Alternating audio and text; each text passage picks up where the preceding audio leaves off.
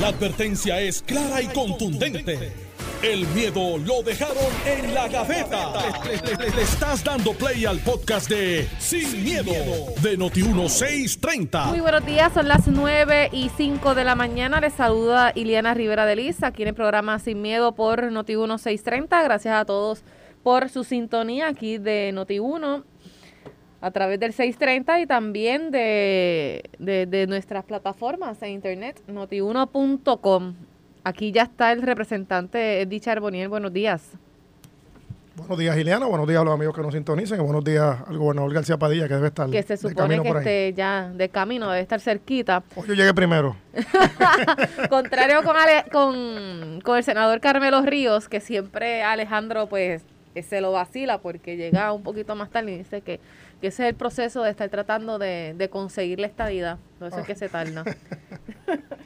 Bueno, eh, uno de los temas que ha causado controversia y ha estado en discusión pública han sido las expresiones que hizo el presidente de la Cámara de Representantes, Rafael Tatito Hernández, respecto a la alianza esta que se ha estado eh, conformando, dialogando y que podría darse para las próximas elecciones 2024, que todavía falta tiempo, pero al parecer esto va a ser una candela de lo que se espera para culminar este cuatrienio, es entre el Partido Independentista Puertorriqueño en cuanto a Juan Dalmao y el movimiento Victoria Ciudadana con eh, su líder eh, Manuel Natal. Ayer Tatito hizo estas expresiones de que esto es un junte demoníaco y ha calado y ha, y ha provocado, es como ha sido un, eh, pisar un hormiguero. Eh, estaba escuchando a algunos analistas que, que no, que no deberían de catalogarlo así, eh, porque estos son dos líderes eh, importantísimos para Puerto Rico que no han tenido señalamientos ni de corrupción, que han hecho eh, buen plan de fiscalización y de estrategia, pero por otro lado hay otros que dicen que sí, que esto sería lo peor para Puerto Rico, que estas personas pues eh, se unan y pues que se logre ¿no? un, mandato contundente en las próximas elecciones. Obviamente eh, el Partido Popular lo ve porque han dicho que, que esto eh, podría lacerar más no lo que es el liderato del Partido Nuevo Progresista y, y les preocupa que estas personas pues logren eh, posicionarse. Lo vimos en San Juan. En San Juan prácticamente el Partido Popular Democrático, siendo en la ciudad cap- capital, que, que quedó tercero. Ganó este el PNP, que en este caso pues es Miguel Romero. Segundo queda Emanuel Natal. Y tercero queda eh, prácticamente eh, Rosana López, la ex senadora. ¿Qué ustedes han analizado de Charbonnier? Pues mira, eh, También eh, es un, un, un junte demoníaco. cada cual tiene, ¿verdad? Le, pone el- el- la etiqueta, el, nombre que quiera, ¿verdad? Eh, ponerle. Yo lo, yo lo veo de otra forma. Mira, la, la política es muy similar al deporte. En muchas razones, igual que, el, que- la NBA, igual que puede ser las grandes ligas. Cada persona tiene un objetivo, ¿verdad? En el caso de la, del- de la política, los legisladores, ¿verdad? Los alcaldes, los candidatos, no importa el partido, el movimiento que, que, te- ¿verdad? que, re- que representen, tienen unas ideas y para tú poder implementar esas ideas en las cuales tú crees, tienes que ir a una elección y tienes que ganar. Si no ganas, no vale, no vale. Tú puedes tener las mejores ideas del mundo y ser la mejor persona del mundo o la peor persona del mundo con las peores ideas. Pero si no llegas a una, elección donde la gente vote por ti, puedas ocupar una posición, ya sea como alcalde, gobernador, comisionado, legislador, pues no puedes implementar esas ideas. Y ciertamente hay unos cambios que se están dando en Puerto Rico. Eh, lo primero es que yo no veo quizás por qué alarmarse tanto en cuanto a las ideas y los juntes, porque históricamente aquí lo que ha habido es una transformación del melonismo, así que yo lo veo. Si vienes a ver, aquí- el problema, y entiendo la preocupación de Tatito, porque quien tiene todas las de perder el Partido Popular. En el caso del PNP, los estadistas estamos claros. Aquí todos los, dentro del PNP podemos ver diferencias de, con algún proyecto de ley, quizás con alguna visión filosófica sobre temas que tienen que ver de política pública. Pero hay una sola cosa que une a todos los PNP, no importa que seas republicano, seas demócrata o no estés afiliado a los partidos nacionales, y es que todo el mundo cree que la solución final para resolver el problema de estatus de Puerto, Rico es la estadidad. Y hay una sola, no hay siete estadidades ni hay siete filosofías, todo el mundo está claro con eso. Y aún los que no creen en el PNP y creen en la estadía están claros con eso. Llegó bueno, Olga García Padilla por ahí. Eh, y ese, ese es el punto en cuanto al PNP. Ahora, el Partido Popular tiene otra historia. El Partido Popular ha ido históricamente de ser el partido principal en los años 30, 40, 60, a ir reduciendo su base. Y este llamado junte no es otra cosa que lo que llamamos antes el melonismo. Y ese melonismo quedó inclusive plasmado históricamente en, varias ocasiones, en el 2004, la elección de 2004, que fue el caso que llevó al tribunal inclusive a los pibazos. Hay un grupo dentro del Partido Popular que una vez Hernández Colón llamó las plumas liberales en un momento dado, los minimizó, y ese grupo poco a poco se fue comiendo el Partido Popular, que en un momento dado de la historia era un partido que inclusive si ves las memorias de Muñoz Marín, Muñoz Marín al final veía la estadía con buenos ojos. Muñoz Marín era independentista y fue cambiando su filosofía. Y el Partido Popular, por irse alejando de, la, de lo que es la unión permanente con los Estados Unidos, la ciudadanía americana, y esto es datos contratables con la historia. Por ejemplo, tú veías la campaña de 1984 88 de Rafael Hernández Colón, y tú veías la bandera americana en todos los mítines políticos del Partido Popular. Eso no era un problema para el Partido Popular. En un momento dado comienzan a irse a la izquierda y permiten que las voces que ellos llamaban plumitas liberales y minoritarias se ocupen del partido. De hecho, es el Partido Popular que nutre a los movimientos de izquierda, primero el PIB, luego Victoria Ciudadana, y este, esta cosa que yo, no, que yo no sé por qué lo plantean, ¿verdad? Licenciado Natal y licenciado Juan Dalmau, como que es la última cosa del mundo. Aquí ha habido alianzas en electorales siempre. Hay gente que cambia de partido y vota por o sea, otro al partido. partido no progresista no le preocupa que hagan ese tipo de alianza. Ahora bien, lo único que yo sí tengo que establecer, que es el punto que, que es lo que yo creo que un político debe ser, ¿verdad? Eh, debe, debe tener seriedad con sus asuntos, es lo siguiente. Eh, Juan Dalmau, distinto a los tí- típicos pipiolos, tuvo éxito por una cosa. Si tú lo escuchas hablar, él nunca habla de la independencia. Tomen ese dato. Bueno, no utilizó eso No, no, no, para no, ese, ese es el cuco de ellos. Él te habla de que si pues, Patria Nueva, Patria Nueva puede ser un estadista. Yo soy estadístico en la Patria Nueva bajo la estadidad. Alejandro, ¿qué puede querer decir? Esa es una palabra que no significa específicamente nada. Y segundo tema, y es algo estrictamente social, es el único pipiolo que sonríe. Y yo creo que dice buenos días, buenas tardes, porque tú, el típico perfil de un pipiolo es estas personas que siempre son bien intelectuales y no sonríen a nadie y tienen una forma de ser distinto. Y en el caso de Victoria Ciudadana, aquí el punto es que tienen que ser claros lo que ellos creen, que ahí es que sí está el punto coma, donde yo creo que está el peligro. Yo creo en la estadía no me escondo. Y tú me vas a preguntar mil veces, eso es lo que yo creo y te voy a explicar por qué. Alejandro cree en el Estado Libre Asociado y te voy a explicar mil veces por qué. Ahora bien, estas personas tienen una forma de filosofía de, de- de gobierno que no es, eh, ¿verdad? No necesariamente la mejor de mi punto de vista y tienen que ser claros lo que ellos creen, que es el socialismo, ¿verdad? Bajo, bajo la forma que ellos lo ven. Y tienen que ser claros cuál es su política pública en caso que el pueblo pueda votar por, ellos en su momento, porque la, la democracia es así, tú no tienes control de las elecciones, tú- a veces tú ganas, a veces pierdes, ¿verdad? Y tienen que ser claros cuál es el mensaje. Bueno, pero Ahora- el mensaje quizás no va a ser tan unísono porque el Partido Independentista tiene su línea y el movimiento eh, Victoria Ciudadana tiene una diversidad de personas que están dentro hasta con diferentes ideologías. Bueno, ellos- Estadistas, eso, di- eso dicen ellos, pero yo no creo que haya estadistas allí. Ahí lo, lo más cercano a un estadista fue Zaira Jordán. Bueno, fue- está Betito. Bueno, eso dice Betito, pero Eh, yo estoy... Bernabe no, este, Betito. No, pero Betito es Betito. compañero de la legislatura y cada vez que presentamos un proyecto de estatus le vota en contra. En ningún turno en el hemiciclo a la favor de la estadía. Digo, yo re- eso es lo que él dice. Mm. Y es un buen compañero, ¿verdad? Tengo a nivel profesional, creo que es un buen profesional. Pero todavía yo no lo he visto tomando una postura concreta sobre el tema de la estadidad. Él, sí, él no es colonialista, pero tampoco yo le escucho que haya lo de la estadidad. Y no se une tampoco en la lucha que, que tenemos los estadistas sobre ese tema. Así que eso es lo que ellos dicen. Eh, yo, lo, yo lo veo de otra forma, yo lo veo más, más inclinado hacia la izquierda. Eh, ahora bien, el proceso electoral es otro. Distinto a yo ponerme a estar echando tanta leña al fuego, como te- fue mi introducción, yo creo que igual que los equipos de baloncesto y pelota, tú tienes que buscar los mejores jugadores. Si tú ves que el otro grupo está haciendo unos movimientos que quizás tengan algún tipo de efecto en, en el electorado, pues tú como partido tienes que hacer lo propio. Buscar cuáles son esas ideas, cuáles son esas, esas causas que la gente está identificando, que, lo- ¿verdad? que, le, que le afectan a la, a la comunidad y tú, y tú adoptarlas y no permitir que el otro te quite, te quite el, e- ese tema. Recuerda que siempre el que está desde afuera, desde la grada es más fácil llevar la política el que está manejando el juego desde adentro. ¿verdad? Como el boxeador, el que está en el ring tiene más responsabilidad que el que está afuera diciendo, no, tú debiste haber hecho esto, debiste haber hecho lo otro. Y el que está afuera siempre es más cómodo. Sí reconozco un punto que tú traes, principalmente en la zona metropolitana, que, por ejemplo, el caso de San Juan, que tú lo trajiste muy bien, la segunda fuerza electoral en los cinco precintos, excepto el precinto 2, porque Luis Raúl es un legislador de mucho tiempo y ya no es popular, es Victoria Ciudadana, eso es un hecho. Fue una elección cerrada, eh, eso se venía trabajando desde Carmen Yulín, eso no fue, No, eso fue. el precinto todavía. 4, eh, Manuel, eh, Manuel Calderón por poco gana. Ah, bueno, estuvo ahí, pero casi pero sacaron contra- bastantes votos. contra el PNP. Correcto, pero tu- sacaron bastantes votos y en el Senado quedaron casi, estuvieron ahí también bastante eh, eh, cerrados. El Partido Popular. El Partido Popular y Victoria Ciudadana, porque fue casi casi empate el, el ese tercer lugar.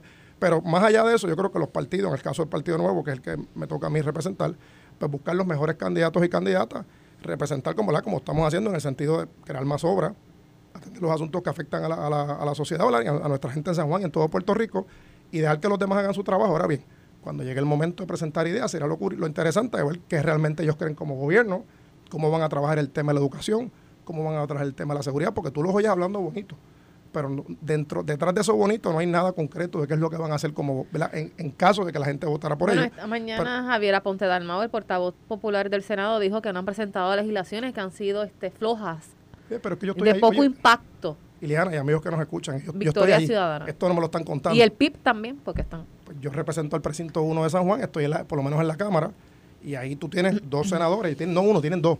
En el caso del Senado está eh, el profesor Bernabe y Ana Rivera Lacén, en el caso nuestro está la que está referida al FEI en este momento, que es la, eh, eh, la- Nogales, y en el caso de Betito Márquez, yo quisiera que ellos, ellos y de hecho son, by the way, paréntesis, ganan más que nosotros, tienen más presupuesto porque son portavoces de una delegación, o sea, no hay excusa. Y yo quisiera, ¿verdad?, que ellos presentaran cuáles han sido esas grandes ideas que ellos han traído, cuál ha sido la diferencia como gobierno. Hablan de transparencia y tiene una legisladora O sea, que coincide con Aponte de que son flojos. Pero es que no, no es un asunto de, de que sea a punto del mogollo, es que son los hechos. Pues tú invítalos un día aquí. Es más, tráelos un panel a ver si vienen. No vienen. No quieren participar de los programas, hablan de transparencia. Quieren hablar en sus propios foros donde les favorecen su, su filosofía y su estilo y su estilo de pensar. Esos son los hechos. Y yo que estoy esto lo puedo decir en lo que, lo que es fiscalización, en lo que es pla- planteamientos a favor del pueblo. Tú no los ves ni los oyes. Esa es la realidad. Y cuando le tomas un tema, le tocas un tema que los toca a ellos, ay no, es bonito señalar al otro, pero cuando me toca el mío, no, que es el caso de Mariana Nogales. Ujú. ¿sabes? Y usted, y eso fue, de hecho, empezó aquí en Noti1 ese tema. Fue una Al menos aquí Noti1. nosotros, eh, cuando yo hago la producción para Normando, trato de hacer el acercamiento a todos. Y la mayoría de los oficiales de comunicaciones tienen eh, mi número de teléfono.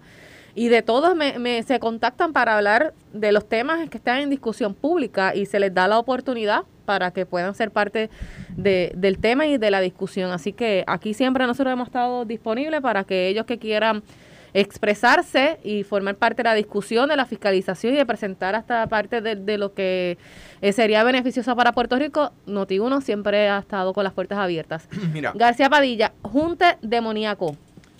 ¿Coincide con Tatito Hernández? mira, yo me parece a mí que la campaña que, inició Juan Dalmao y que inició el Partido Victoria Ciudadana eh, eh, de que el estatus no está en issue. Pues, ¿verdad? Una réplica de la campaña de Muñoz de, los 40, ¿no? Eh, del 50. Eh, en el 48 dijo, ahora vamos a meterle mano al tema del estatus y ahí se trabaja y se crea el Estado Libre Asociado, ¿verdad? O sea que se- eh, no como más recientemente que se dice se le va a meter ma- mano al tema del estatus y dura décadas. Muñoz Marín dijo en la elección del 48, vamos a meterle mano al tema del estatus y en menos de cuatro años estaba aprobado el Estado Libre Asociado. Eh, eh, la diferencia es que fueron juntos, ¿verdad? Eh, Ferrer era miembro de la Comisión Constituyente y, y, a los estadistas no les gusta a uno que lo que uno lo diga. Eh, Ferrer votó a favor de la Constitución de Lela. O sea que, que pues ahí está. No, no recuerdo en qué me parte de las memorias a mi que, muy queridísimo amigo eh, Richard Boniel, en qué parte de las memorias Muñoz eh, ve con buenos ojos la estadidad, pero da, eso es tema de otro, eso es tema de otro programa. Eh, ¿Qué pasa? ¿Por qué para, ellos quieren decir que el, que el estatus no está en issue? Por la misma razón que Muñoz lo dijo en la década del 40. Porque el país no quiere la independencia y son independentistas. Esa es la verdad. Mire, usted quiere ser que Puerto Rico sea independiente, pues ahí te tiene. Usted tiene un gobierno que trabaje por la independencia, pues tiene a, a Juan, que es una buena persona, yo lo digo donde quiera que voy, y tiene a Manuel Natal. O sea, pues claro, son independentistas. Eh, ahora bien, por eso no le dicen a la gente, no, no, no, el estatus no está en issue, porque son independentistas. Usted sabe lo que yo soy. Y cuando yo me postulo, si yo digo, yo no me voy a postular para nada, pero si me postulara, diría, eh, la gente sabe, No, no, claro, no, me voy a postular Mira para que nada. están buscando no, para las alianzas. no, no me voy a postular para nada, pero si la gente sabe que yo soy estado librista, pues claro que la gente lo sabe. Yo creo en el estado libre asociado y creo que el estado libre asociado es el de las tres fórmulas políticas, la única que tiene la capacidad de atemperarse a los tiempos. La estadía no la tiene, la independencia no la tiene. Pero pues, pues el estado libre asociado la tiene. Eso yo creo, ¿verdad? Y la gente lo sabe. No ando por ahí pregonando que sí, ni que sí, que no, pero que no. El, el PIB se le jacta de, de liberal, pero cuando nombramos a Maite o no a la Corte Suprema le votaron en contra. Doble discurso. Y cuando nombré, no, que no se, que solamente nombran a populares, a los jefes de agencia, a los populares y los PNP, son nombran PNP, ¿verdad? Pero nombraban Thomas, Secretario del Trabajo. secretario del Trabajo, no tuvo ni una huelga. Logró mantener paz laboral. ¿Y sabe qué hizo el PIB? Con su candidato alcalde de San Juan. Le votó en contra al nombramiento de Vance Thomas. No tiene nombre. Pero, pero luego en los discursos dicen que son liberales. van a la parada gay, pero, pero le nombran, eh, le, votan en contra a cuando uno nombra a personas gay a posiciones importantes en el país, de la más alta esfera. ¿Ves? Pues ahí usted tiene el doble discurso. El Victoria Ciudadana dice que una entidad es corrupta. Dice que esa entidad promueve la privatización y que Victoria Ciudadana está en contra de la privatización. Pierden las elecciones y se van a trabajar con esa entidad, no con una entidad similar, con esa entidad. Y, ellos sienten que no tienen que explicar nada. No hay ninguna contradicción. Que, que esa entidad se nutre de fondos federales entidad que, vive de fondos federales. Pues, Para usted son unos hipócritas. Ver, lo que pasa es que son dobles discursos. Yo no quiero, yo no, eh, yo no lanzo, tú, contra, llevamos años aquí, tú no me has visto nunca lanzar un insulto contra nadie. No, yo le pregunto porque esos son a veces este, palabras que utilizan las personas que, como eh, que usted menciona en que que esos partidos se dirigen hacia eso. Como yo no soy igual, pues como yo no soy igual ni a los PNP ni a los ni a los Victorio, Victoria Ciudadana, Victorio Soles dice Carmelo. Yo no yo no digo insultos ni al PIB, yo no digo insultos, ni ando por ahí. El otro día Juan saca un video mofándose de mí porque yo dije gobierno en vez de gobierno. Mira, yo hablo jibarao, sí. ¿Quién Juan Dalmau? Sí, no digo carro, digo cajo. Pues está bien, es verdad. Yo soy así, yo soy como hablan los puertorriqueños, yo así soy. De, profesar a más la patria y despreciar a los puertorriqueños que hablamos como los puertorriqueños es un doble, un doble discurso, ¿verdad? es un enredo de espíritu. Pero, pero pues yo me reí con el videito. Eh, eh, y Juan, como lo digo, donde que eres una buena persona. doble discurso, ¿verdad? tiene un doble discurso. Ahora bien, esto es sencillo. ¿Usted quiere, usted está en contra de la ciudadanía norteamericana por nacimiento? Pues usted puede votar por Juan y por, y por Manuel Natal. ¿Usted está, quiere un gobierno que favorezca la independencia? Pues mira, ahí, ahí, ahí tiene alternativa. Ahí tiene alternativa. ¿Usted quiere un gobierno que crea en, que Puerto Rico siga siendo Puerto Rico, puertorriqueños primero, pero en unión permanente, usted tiene el Partido Popular. Usted quiere un partido que quiere defender la estadidad, el asimilismo, usted tiene el PNP. ¿Ve? Y digo asimilismo, que lo digo poco, pocas veces, lo que pasa es que ahorita eh, Eddie dijo colonialista. Pues yo, pues está bien, ustedes son asimilistas. Este, Igualdad. Yo, yo, yo, sí, excepto para los gays, excepto para los inmigrantes, excepto para la mujer, ahí le votan en contra.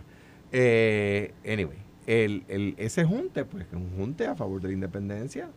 Y pues, yo, la misma, te, la misma manera te digo, si el PNP no se pone para su número y el Partido Popular no se pone para su número, y se atreven a abrazar las ideologías que los crearon, el Junta tiene oportunidad de triunfo. Bueno, pero ahí ve, escuchamos Escúchame bien lo que estoy pero diciendo. Hemos escuchado líderes de los dos partidos. Escúchame bien lo que estoy diciendo. No están del todo eh, conforme con la ejecutoria de los principales partidos. Pero sí que Recientemente fue Bernabe de eh, eh, Bernabe, vuelvo y digo Bernabe, Dios mío. Betito Márquez. Betito Márquez de, de Toalta. En contra del PNP, diciendo que estaba, que, estaba dispuesto a irse del PNP. Pues mira, mira, es que, es que no, no, no admite un pero lo que estoy diciendo. Dije exactamente eso mismo que si el PNP y el Partido Popular no abrazan los derroteros que los llevaron a los triunfos. causas. No, y no estoy hablando del estatus nada más. El estatus, no hay una encuesta. No existe una encuesta donde usted le pregunta a PNP, independentistas y populares. Póngame en orden de prioridad los 10 issues más importantes para usted. Donde la estadía no llegue décimo. Donde el estatus no llegue décimo donde el estatus no llegue décimo. ¿Ok? Si usted le dice, dame 10, ponme orden prioritario, no existe una encuesta donde no sea de esa forma. Dicho eso, Luis Fortuño, contra quien yo corrí una campaña, abrazaba causas conservadoras y sacó 47% de los votos contra mí. Sacó 51% de los votos contra Aníbal. Yo abrazo posturas liberales, ¿verdad? Saqué 48% de los votos.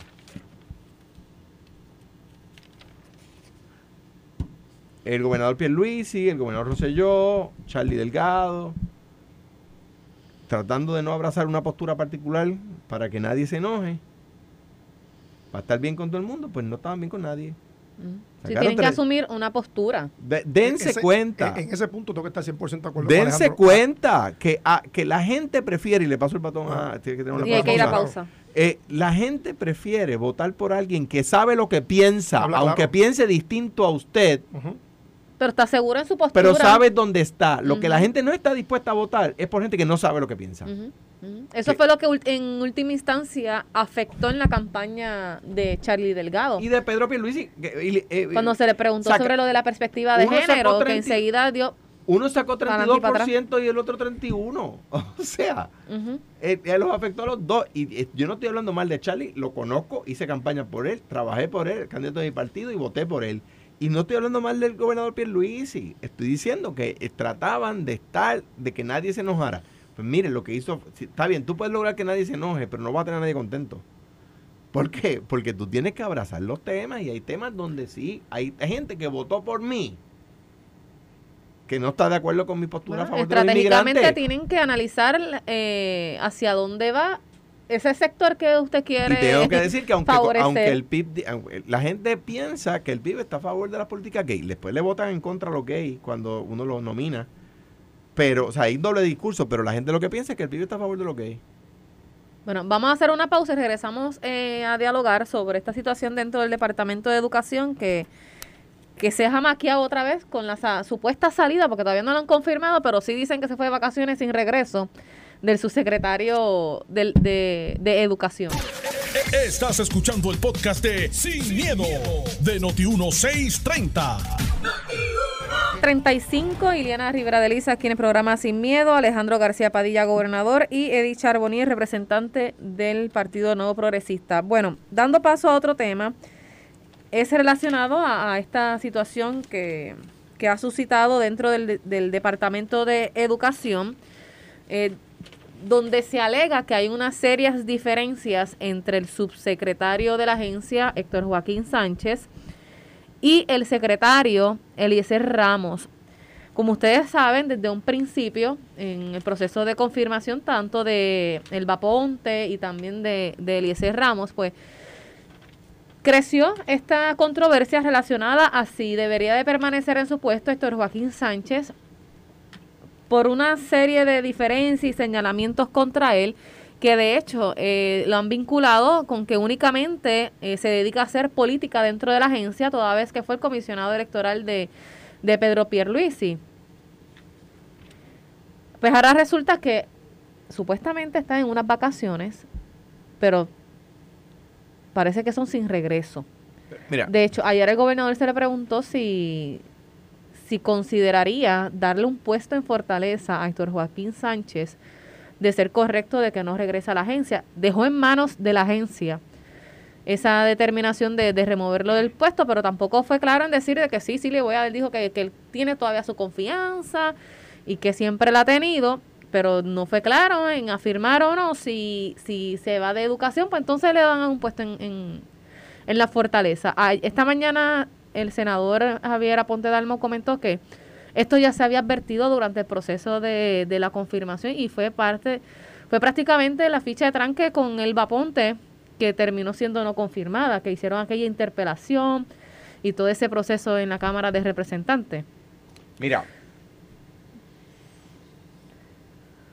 esto a mí me parece más sencillo de lo que, no sé, quizás hay algo que, que no entiendo, ¿verdad?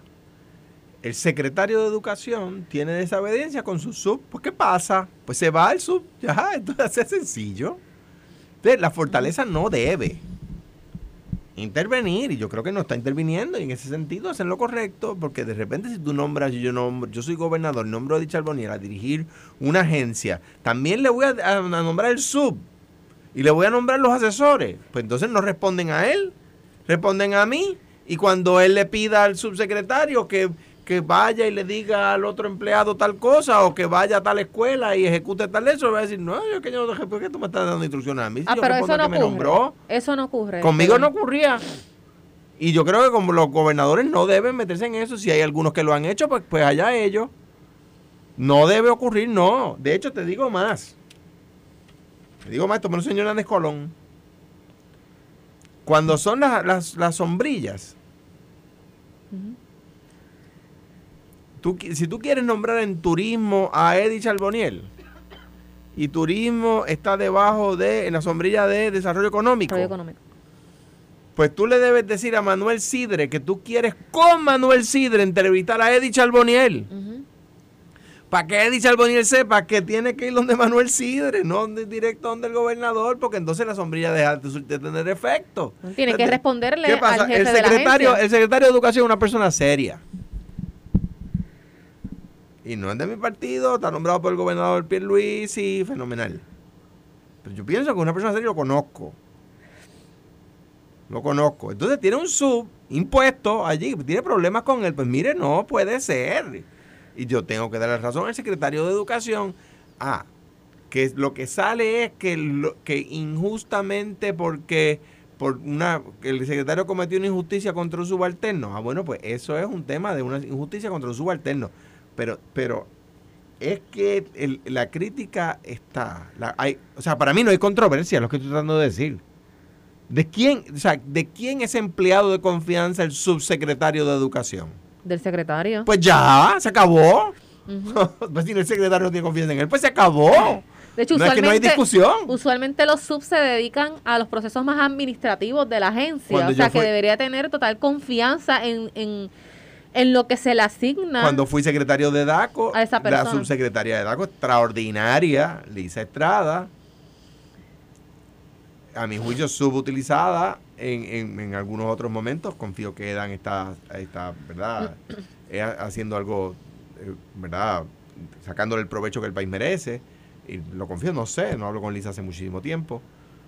Eh, pues ella conocía la agencia porque llevaba más tiempo en la agencia. ¿Qué hacen los secretarios? Buscan a alguien interno que conozca la agencia, que sepa quién es quién, que, a quién se le puede pedir una tarea más complicada, a quién no se le puede pedir una tarea más complicada, pues ese tipo de cosas. Pero, pero es que para mí no hay controversia. Si el secretario, de, si el secretario no, no quiere a su subsecretario, pues se acabó la controversia. Pues como yo le voy a decir a, al secretario de Obras Públicas, a la secretaria de Obras Públicas, que el subsecretario tiene que ser fulano o perenceja. Pero, pero qué, pero, pero, pero el gobierno no funciona de esa forma, no sirve. Si se hace eso, si el, el secretario tiene que tener confianza en su subsecretario, punto, se acabó, punto, la, no hay discusión. Mira, el- Eddie, ¿qué se, han, ¿qué se ha dicho dentro del partido no progresista Bueno, de este no- revolú? No he estado en el partido en los últimos dos días cuando salió la noticia, pero sí, lo, lo que vi, que fue lo que contestó el gobernador, muy correcto en una conferencia de prensa, es que Héctor Joaquín goza de su confianza. De hecho, fue el comisionado electoral del PNP. Así que es más que obvio que el gobernador, quien lo nombró como comisionado electoral, eh, ¿verdad? a nivel político, tiene una, está muy, muy satisfecho con su función. Ahora bien, en la parte del Departamento de Educación, yo tengo que decir que el secretario eh, es un gran secretario. O sea, yo tuve el, yo comparo este cuatrienio con el cuatrienio pasado, este es mi segundo. Y yo el cuatrienio pasado tuve muchísimas diferencias con los secretarios de agencia. Este cuatrienio, gracias a Dios, yo creo que casi ninguna diferencia he tenido con los secretarios, son secretarios mucho más maduros. El caso del secretario de Educación, una persona atenta, educada, él viene a dirigir la educación especial, que es un área que a mí me apasiona y, la, y la dominó muy bien como abogado él, y ahora como secretario lo ha hecho muy bien. Ciertamente en el proceso de confirmación, eso fue un tema, eso es un hecho, no lo podemos taparlo. Eh, eh, él fue el, el subsecretario de, de Educación hasta, hasta lo que aparenta, quizás hasta, no sé si lo sacaron, porque lo que habla es que lo mandaron de vacaciones indefinidas, así que pues por lógica parece que no va a volver, eso, pero no tengo esa información interna, sino con mucho gusto te la daría. Eh, y cierta, yo coincido eh, ¿verdad? en, en una, cuestión de análisis, de análisis de administración pública. Eh, no es que esté mal que un gobernador nombre un subsecretario, porque la- dentro de una agencia hay distintas funciones. Usualmente tú tienes uno que es el más que conoce de administración y otro que conoce de operación, que son dos cosas totalmente distintas. En educación, el pasado, y por razones de, de señalamientos que se dieron el pasado de fondos federales, había personas externas que manejaban los asuntos que eran estrictamente administrativos. O sea que eso tú lo puedes hacer cuando eres gobernador de Puerto Rico. Ahora bien, el segundo siempre debe ser de la confianza del secretario. Y lo que aparenta, y eso lo, lo podemos comentar porque está en los periódicos, esto no es nada interno, estoy diciendo lo que dicen los periódicos hoy día, parece que hay una diferencia entre los dos y pues, pues tienen que dejar que las cosas fluyan. Y yo estoy muy contento con la función del el secretario de Educación. En el caso del precinto 1, cuando ha habido problemas, que los hay, como ha, ha- lo ha habido en, mucho, en el pasado, uno lo llama y él contesta, da cara a los estudiantes, da cara a los maestros. Yo estoy muy satisfecho con su labor. Y creo que es un asunto que debe discutirse en Fortaleza y evitar que se sigan dando especulaciones y, y rumores y situaciones que no deben pasar de ahí. Y enfocarnos que es lo correcto en trabajar por los niños y trabajar por Puerto Rico. ¿Le daría un puesto de gobernador a, a, Héctor Joaquín Sánchez? Porque eso ayer como que quedó en, la nada. Bueno, es que es discreción del gobernador. O sea, mientras no tenga ningún de señalamiento. Hecho, entiendo que Héctor Joaquín tiene un puesto dentro del Departamento de Educación. Eh, caramba, vaya su puesto de carrera. No, no sé cuál es su posición de carrera, la desconozco.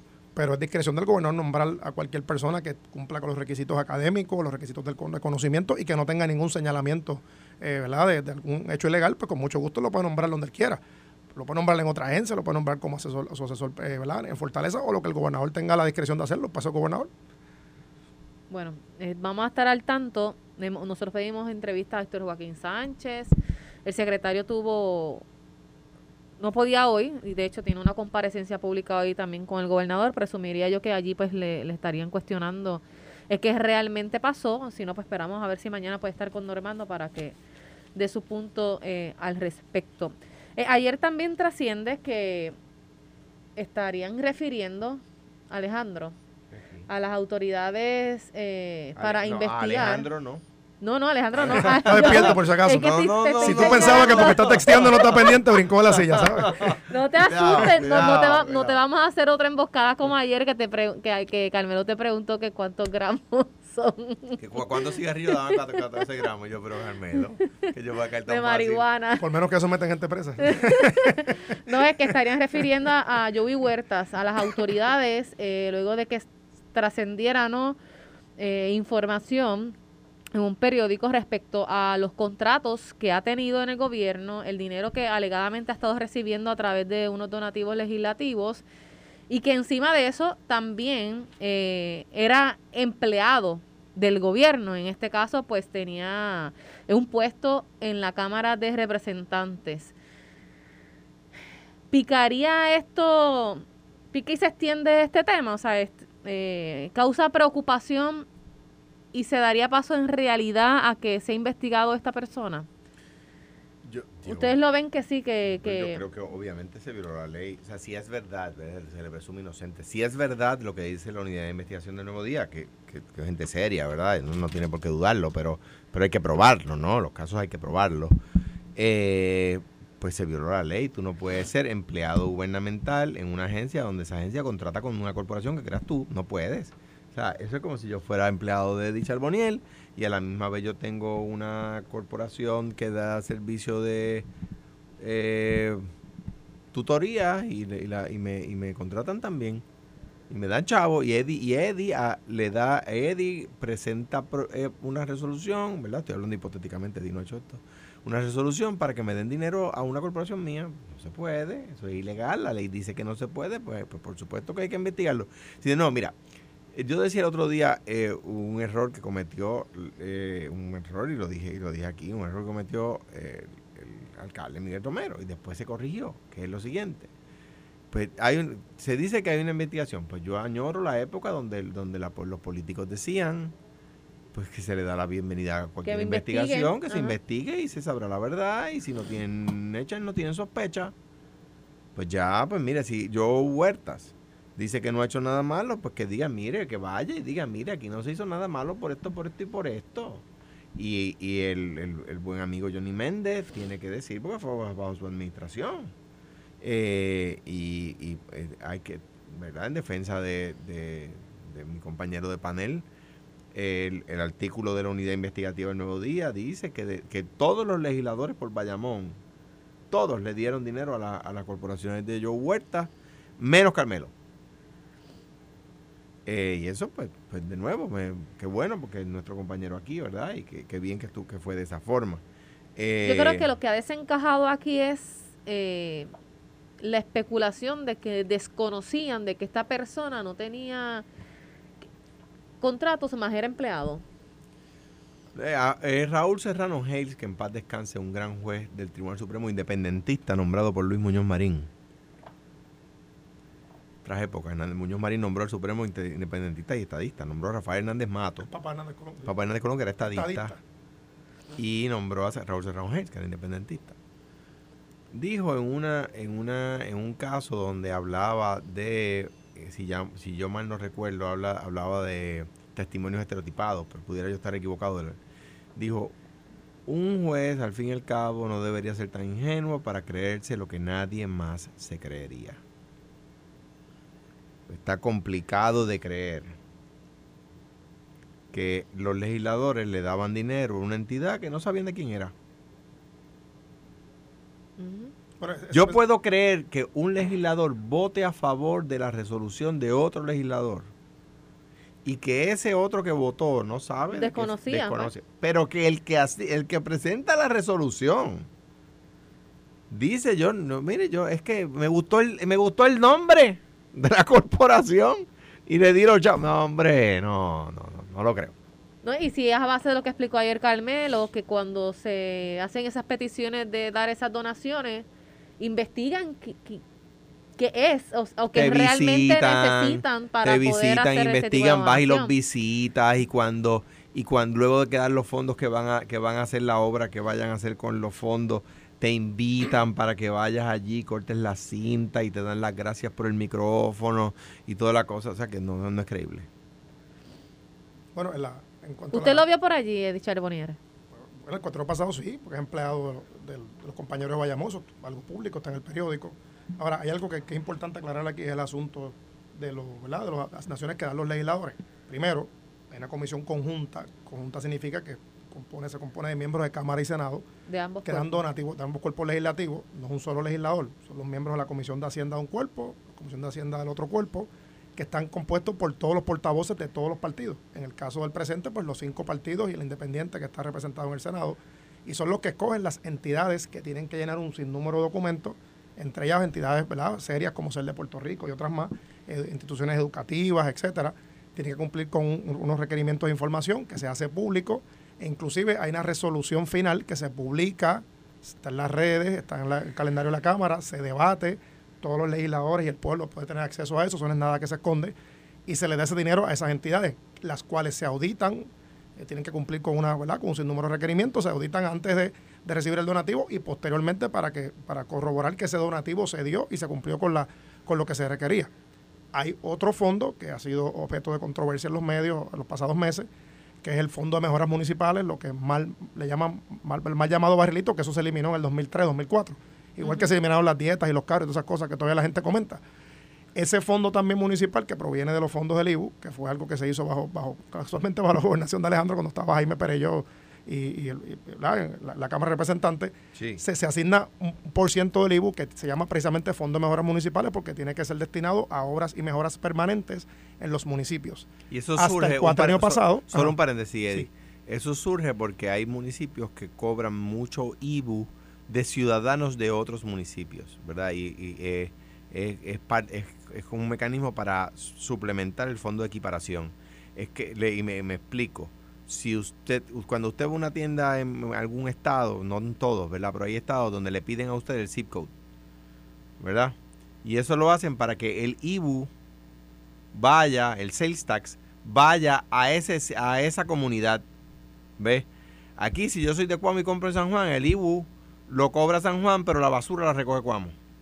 ¿Ves? el, el, el, hecho del asunto es que, de nuevo, no es el legislador, no importa el partido, no importa si es popular, PNP, Victoria Ciudadana o lo demás, porque hasta el cuatrienio pasado solamente asignaban los legisladores de distrito de la mayoría y aquellos que el presidente de la Cámara, que es el que controla ¿verdad? Y, el, y el Senado, los asuntos administrativos, le daba algún tipo de ayuda.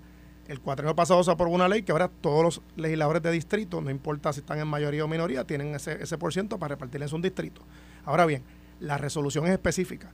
Dice la resolución cuando se aprueba en el cuerpo legislativo que tiene que ser para eh, un 15% para ayuda directa a los ciudadanos, obras y mejoras permanentes, puede ser compra de equipos deportivos, pero está limitado a eso. ¿Quién administra estos fondos? Esa es la parte importante. El Ejecutivo, a través del Departamento de Agricultura y de la Autoridad de Tierras, y le corresponde al Secretario de Agricultura explicar y, y decir qué está pasando con los fondos. Ningún legislador, mayoría o minoría, puede tocar los fondos ningún legislador de mayoría o minoría puede presentarse a la agencia a recomendar X o Y, eh, ¿verdad? corporación o la que fuese para el, para el fondo que fuese. Le corresponde hacer la subasta a la autoridad de tierra. De hecho, quien le corresponde editar los fondos a la autoridad de tierra, y se lo dije en un caucus, el responsable es el secretario de Agricultura, a quien tienen que hacer las preguntas si hay algún tipo de irregularidad, que es el responsable y es una cuestión estrictamente jurídica y de, administración pública, es el secretario de Agricultura. Él tiene que decirlo, aquí ha habido una información que ¿verdad? se ha tratado de señalar a todos los legisladores es un asunto que, ¿verdad? Que no, que no es correcto. Aquí se, eh, ¿verdad? Si algún legislador fallado, pues que se diga. Pero yo creo que es incorrecto estar señalando a todo el mundo por, por varios hechos. Y sí coincido con un, planteamiento que dice Alejandro, y yo lo creo que lo, lo dijo de manera de consejo y lo correcto. Cuando a cualquier político, figura pública, artista, periodista, que fuese, se le hace un señalamiento, lo correcto es uno contestarlo, no quedarte callado, porque quedarte callado a veces puede implicar, ¿verdad?, que, que pues, pues, lo que se está diciendo se, se, ve como una verdad. y, a veces no, y en la política, no necesariamente la, política, que calla todo es correcto en la política. A veces tienes que dar explicaciones de lo que hay. Eh, y claro está, si hay, si hay algún tipo de regularidad la cual yo desconozco, si lo hubiese, pues que lo investiguen. Bueno, pues ya mañana seguiremos discutiendo lo que está pasando en la política. Mira, trasciende ahora una información que estamos publicando en nuestras redes sociales en Noti1, que se registran pequeñas explosiones por sobrecarga en su estación de transmisión y distribución en el área de Humacao. Esta situación deja a miles de clientes sin servicio eléctrico, así que atento Luma Energy y la Autoridad de Energía Eléctrica.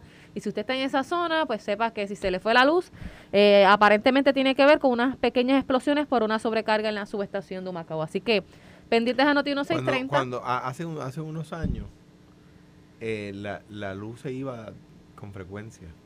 Ahora viene con alguna frecuencia. Bueno, hasta mañana, buen día. Esto fue, el podcast de Sin, miedo, de Noti 1630. Dale play a tu podcast favorito a través de Apple Podcasts, Spotify, Google Podcasts, Stitcher y notiuno.com.